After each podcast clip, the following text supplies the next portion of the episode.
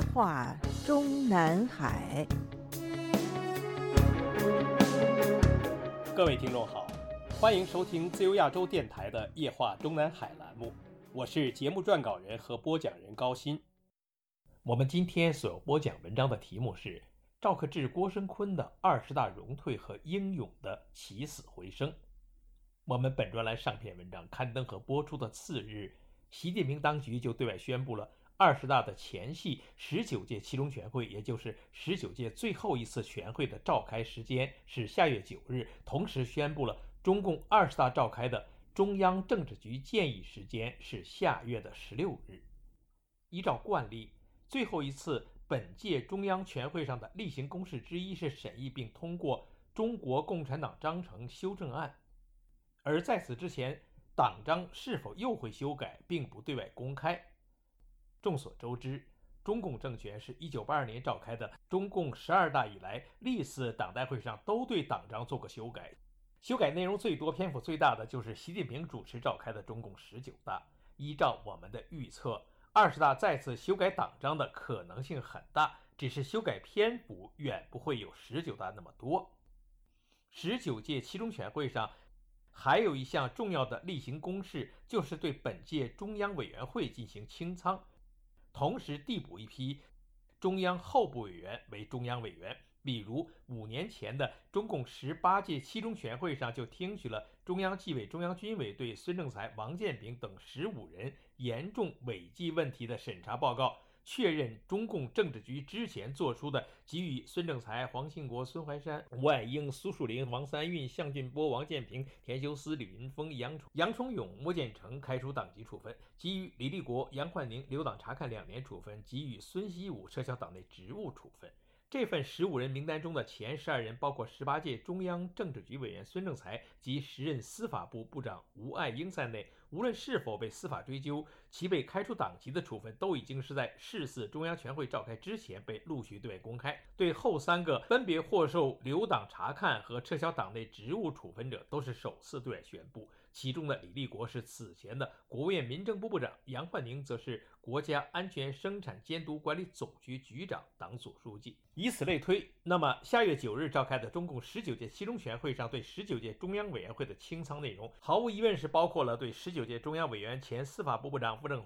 十九届中央委员、前最高法院常务副院长沈德勇，十九届中央候补委员、前南京市委书记和江苏省委书记张静华等人被开除党籍的确认，以及对十九届中央委员、前工信部部长肖亚庆，十九届中央候补委员、前山西省政协党组书记、主席李佳给予撤销党内职务处分的确认。相比于五年前的十八届七中全会，十九届七中全会上对本届中央委员会的清仓工作已经远不是那么繁重和复杂，数量上大概是一比十的比例，而从被清仓者的最高政治级别角度比，也已经是从政治局委员降至普通中央委员。自从一九八七年中共党的十三大召开至十九大召开之前为止。每两届党代会之间都会有至少一名政治局委员和书记处书记被查办，但是十九大闭幕至今，距中共二十大召开的时间只剩下一个半月的时间。十九届中央政治局和书记处里，以及不是中央政治局委员和书记处书记和在任其他副国级，比如国务委员、两高院长以及全国人大和全国政协的部职领导人里，都还没有被公开处分者。除了如上已经对外公开的肖亚庆和李佳，下月初召开的十九届七中全会上将会宣布对另外某个或者某几个正省部级的当届中央委员或者候补委员进行党纪处分的可能性不是没有，但是公开宣布对某个部国级的在任领导人进行党内处分的可能性基本没有。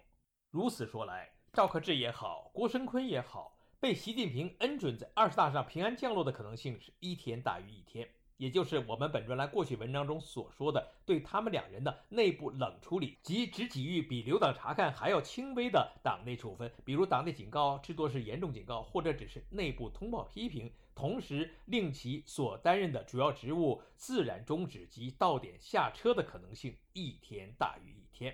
因为但凡此二人从政治忠诚角度不被习近平怀有太大疑心，习近平本人也不愿意给外界一个中央政法委和公安部从上到下全都烂透了的印象。当然，因年龄原因，在党的全国代表大会上不再连任中央委员、中央政治局委员者。平安降落之后，终究还是没有被逃脱、被整肃的先例，也还是大有人在。从政法系统的角度，最典型的例子当然就是周永康了。十年前召开的中共十八大上，已经被外界猜测因为挺博有了麻烦的周永康，以在新疆全票当选的十八大代表的身份，在会场上神采飞扬。央视的新闻镜头里也有他和胡锦涛、习近平等人亲切握手致意的照片。日后从网上可以查到，二零一二年十一月在中共十八大上荣退一年后的二零一三年十二月一日，中共中央政治局常委会召开会议，听取了中纪委在查办案件中发现的周永康违纪线索情况的汇报，决定开展相应核查工作。但是这一消息当时并未对外公开，直到二零一四年七月底。中共当局才对外公开宣布，中央政治局召开会议，听取了中纪委开展核查工作情况的汇报，决定对周永康立案审查。而根据中共官方当时那段时间的公开报道内容，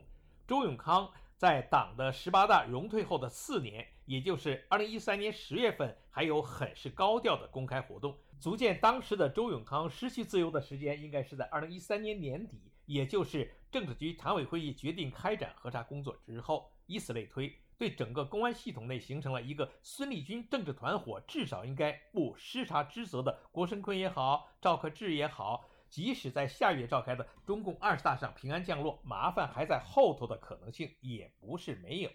而本文要继续讨论的是，他们这两个现在还分别挂着书记和。副书记名头的中央政法委将会在下月召开的中共二十届一中全会闭幕之后如何改组？话题就要从今天刚刚被宣布为最高检察院副检察长的英勇的东山再起、咸鱼翻身说起。大概是三天之前，有香港媒体署名作者援引中共最高检察院的内部消息说。本被视为二十大政治局新贵，但今年三月因为年龄原因卸任湖北省委书记，转任中国全国人大宪法和法律委员会副主任委员。外界以为他退居二线，试图看淡的英勇的身影，已经于八月二十日左右出现在最高检察院。最高检察院的党组会议上已经宣布，中央任命英勇为最高检察院党组书记。中央任命英勇为最高检察院党组副书记，排名在另一名党组副书记、常务副检察长、正部长级童建明之前。当时的这则消息来源中也还说了，中共全国人大常委会会议将于今年九月二日在北京举行，届时会任命英勇为最高检的副检察长。果不其然。今天的中共官方媒体已经宣布了，十三届全国人大常委会第三十六次会议二日经表决，任命英勇为最高人民检察院副检察长、检察委员会委员。与此同时，中共官媒也发表了最高人民检察院关于英勇同志为中华人民共和国一级大检察官的公告。公告落款是中华人民共和国最高人民检察院检察长、中华人民共和国首席大检察官张军。回顾以往。最近的一次由张军以首席大检察官身份任命一个一级大检察官的时间是二零二零年五月二十日。当时的被任命者童建明担任最高检察院副检察长已经近两年，严格说是一年零十一个月的时间了。只不过是在被宣布为一级大检察官的前几天，刚刚被中组部宣布为最高检察院党组副书记和主持日常工作的副检察长、正部长级。中共官网此前宣布的。二零一八年六月二十二日召开的第十三届全国人民代表大会常务委员会第三次会议通过了童建明、陈国庆为最高人民检察院副检察长的任命。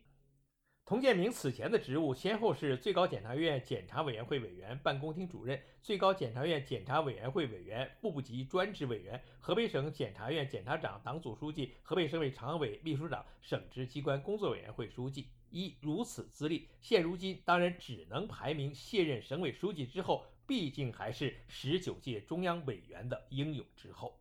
也就是在今天宣布英勇为最高检察院副检察长的同时，百度百科等也都奉命把英勇的词条修正为现任第十九届中央委员、最高人民检察院党组副书记（括号正部长级）、副检察长、检察委员会委员、一级大检察官。与此同时，最高检察院网站也重新排列领导人名单。张军之下就是英勇，童建明从老二变成了老三。即使是必须严守新闻纪律的中共内地新闻媒体，也还是要想方设法表示出一点对英勇这一年内职务上的起死回生的好奇。比如一家内地媒体报道此新闻的标题就是“湖北省委原书记英勇履新最高检，政法老兵重回政法一线”。内容中强调，此次任职最高检将是英勇今年来的第二次履新。二零二零年二月，英勇在新冠肺炎疫情初期赶赴湖北任职，在湖北工作七百七十余天。二零二二年三月，英勇卸任湖北省委书记职务后，不经担任第十三届全国人民代表大会宪法和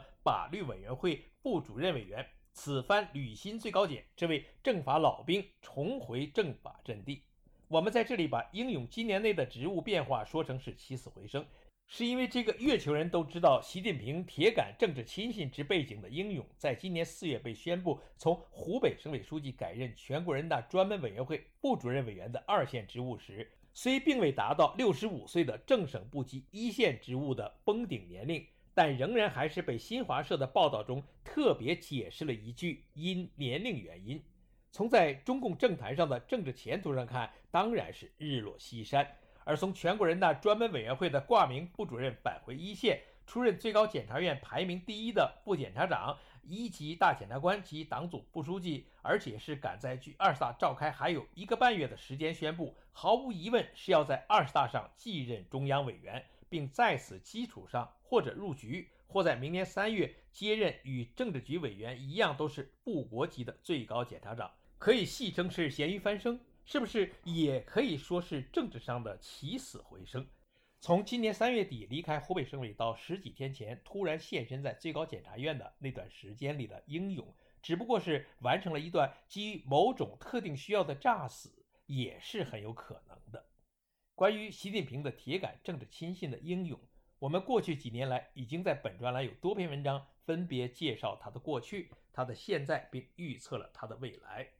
比如去年六月的实验大爆炸案的真实死亡人数与英勇的部国级晋升前景；去年七月谁会与英勇竞争下届中央政法委书记；去年十一月的英勇和彭清华都是最可能晋升部国级的省级党委一把手等。但是今年三月突然英勇被宣布为免去湖北省省委书记的实职。并且被当时的中共新华社及其他各主要官媒特别强调为因年龄原因之后，我们也曾一度怀疑这个英勇是不是因为什么外界猜测不到的原因而失从于习近平了。而现如今，无论是先安排英勇退居二线，然后又赶在二十大召开前夜宣布他重返政法一线，为晋升部国级热身的这一番骚操作。到底是基于什么样的幕后考量，或者是基于我们外界无法猜测到的复杂人事斗争原因？他英勇在下月召开的中共二十大之后，以六十五岁的年龄晋升部国级的前景，已经和习近平连任第三届中共党魁一样，是板上钉钉的事情了。至于他英勇未来是会如同今天的几家岗位上分析的，接任张军的最高检察长职务。还是其他副国级实职，甚至直接在二十届一中全会上入局，将是我们下篇文章的分析和讨论重点。听众朋友们好，我们今天的夜话中南海节目就播讲到这里，我是节目的播讲人和撰稿人高鑫，谢谢各位收听，我们下次节目再会。